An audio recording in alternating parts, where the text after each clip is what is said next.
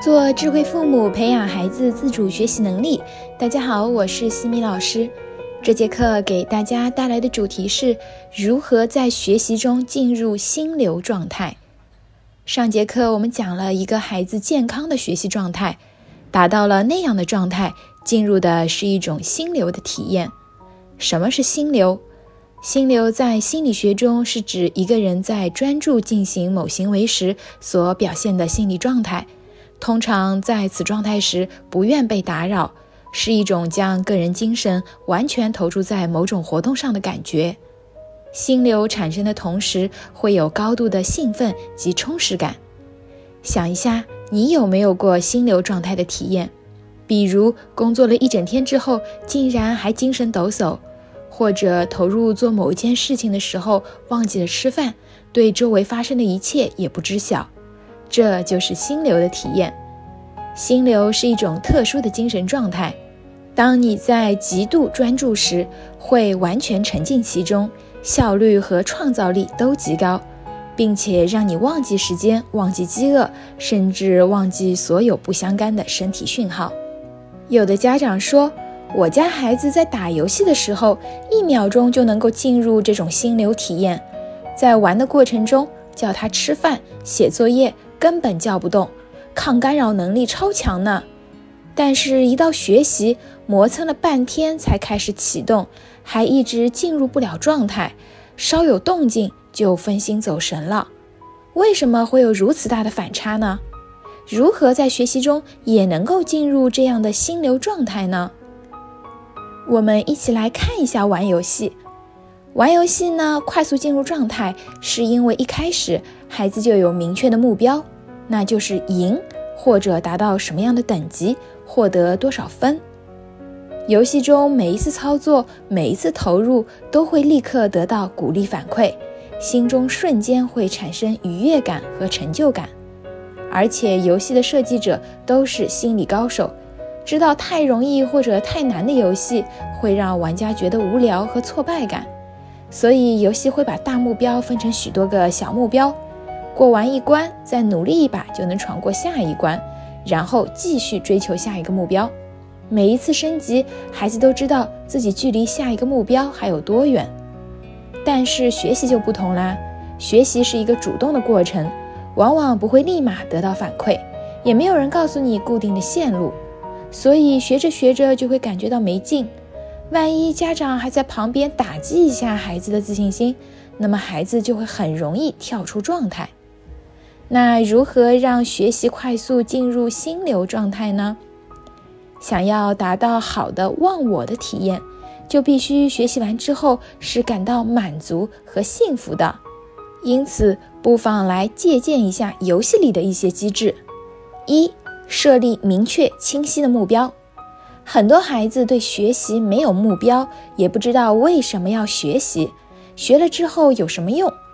没有了目标，就没有了动力。只有明确方向，才能够持久稳健地走下去。制定目标前，必须要了解孩子的现状。我们可以和孩子一起分析一下当下自身的优劣科目，以及在每门学科中的学习方法。哪些优势科目的学习技巧是可以迁移到薄弱环节的？等等，分析完之后才能够找到自己的目标，从而激励孩子前进。前期一定是家长要与孩子一起商讨分析的，等到孩子慢慢有了更好的总结归纳与自我认知，再逐步放手，让孩子自己来设定目标。关于如何设立明确目标的方法，我会在下一节课中进一步的扩充。二，将目标拆解。有了明确的目标之后，并不意味着我们立马就能够达到，这可能需要很长一个过程。如果我们家长善于分解目标，就能够让孩子清晰的知道进行到什么阶段应该做什么事情，也节省了思考接下来做什么事情的时间。把目标进行拆解，让每个小目标跳一跳就能够够得着。孩子通过努力实现了一个阶段目标，我们把下一个目标设置的再稍微高一点。孩子为了实现新的目标，还要再努力一点。在实现目标的过程中，孩子就体验到了学习的成就感、满足感。三、设立奖励机制，提高学习兴趣。这里的奖励可以是精神上的奖励，比如鼓励、赞许这样的语言奖励，对孩子每一次进步的及时肯定。这就和游戏里面每一步操作都能够获得鼓励反馈是一样的。也可以设立奖状，或者采用延迟满足的方式进行奖励，积累一定数量的红心来兑换礼物，这些都能够提高孩子的学习兴趣。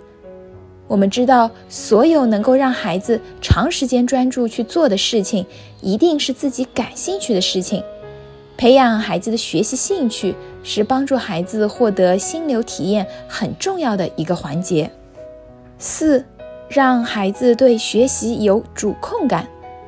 如果什么事情都是父母说了算，孩子没有选择权和主控感，处于被动的学习状态，这种感受是备受煎熬的，也会让孩子丧失自信。同样一句话自己说出来和被人逼着说出来的感觉是完全不一样的。想要让孩子从被动学习变成主动学习。就要让孩子对学习有强烈的控制感，就像打游戏里可以选择自己喜欢或者擅长的人物，并且操纵人物去掌握更多的知识和技巧，并且能够马上运用在游戏里面一样。我们父母可以做的是协助孩子，或者直接让孩子自己来安排制定学习计划和作息时间，并且示弱，让孩子说了算。让孩子来享受一下掌控一切的乐趣，在学习这件事情上，进入心流本来就不是一件简单的事儿。看到孩子有专注的进入心流状态，就要设立好保护伞，避免心流被破坏。在下一期的课程中呢，我将会和大家分享，一放手孩子就倒退厉害怎么办？感谢各位收听。如果你喜欢西米老师的课程，欢迎在评论区给到反馈意见。在节目的最后，西米老师要给大家送福利了，关注我们的公众号“西米课堂”，后台回复“绘本”就可以免费领取海量高清绘本故事读物。绘本故事每周都会持续更新哦，快来领取吧！感恩您的聆听，我们下次见。